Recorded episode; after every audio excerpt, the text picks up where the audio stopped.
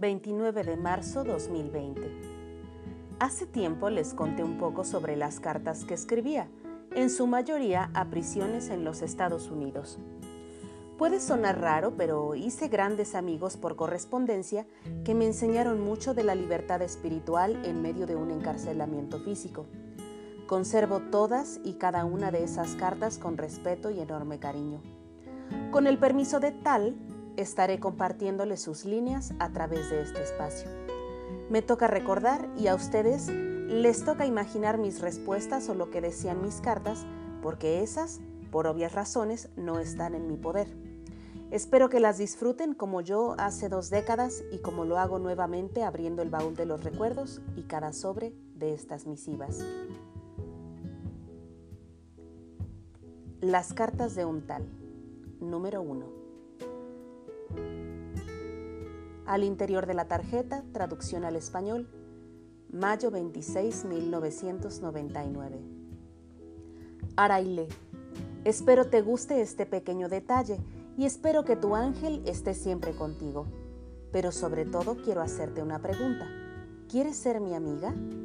Bueno, estaré esperando de cualquier forma. Dios te bendiga por siempre y a tu familia también. Tu nombre es muy bonito. Sinceramente, tu amigo. Carta.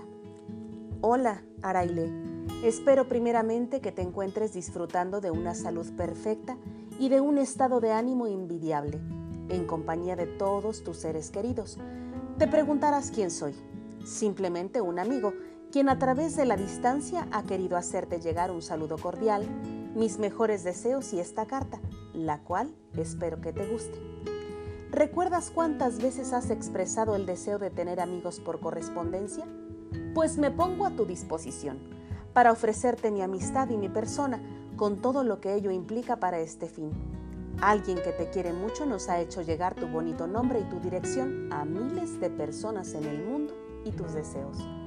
Yo hubiera querido tener el privilegio de haber sido tu primer amigo por correspondencia, más aún si soy el número 50, me da mucho gusto el escribirte. Araile, soy un hombre un poco mayor, tal vez mucho, ya que no sé tu edad, pero pienso que si para el amor no hay edad, para una amistad sincera como la que yo te ofrezco y deseo aceptes, menos inconveniente debe existir. ¿No lo crees así? ¿Tendrás algún inconveniente en aceptar amistad de una persona privada de su libertad? Estoy preso aquí en Estados Unidos por motivos nada alarmantes, soy muy sincero y puedes preguntar lo que desees con plena seguridad de que siempre tendrás la verdad como mi respuesta. Mi alma y mis pensamientos siguen libres, así como mi imaginación y esa es mi mejor compañera para viajar.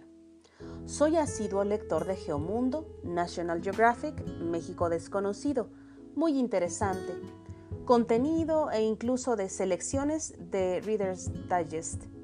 Me fascina la lectura, pues es el mejor medio de aprendizaje y el más excelente transporte para viajar por el mundo entero. Ojalá consideres digna de una contestación esta carta. Me encanta tener amigos al igual que a ti. Soy de un pueblo al norte de Tamaulipas junto a la frontera con Estados Unidos y siempre he tratado de mantenerme alejado de los vicios, del alcohol, el cigarro, incluso hasta del café. Me gusta la alimentación sana, practicar mucho ejercicio, los deportes al aire libre, pero sobre todo el estudio. Este último me esfuerzo siempre por inculcarlo.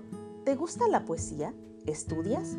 Me gustaría saber de ti, qué haces y cuáles son tus planes a corto y largo plazo.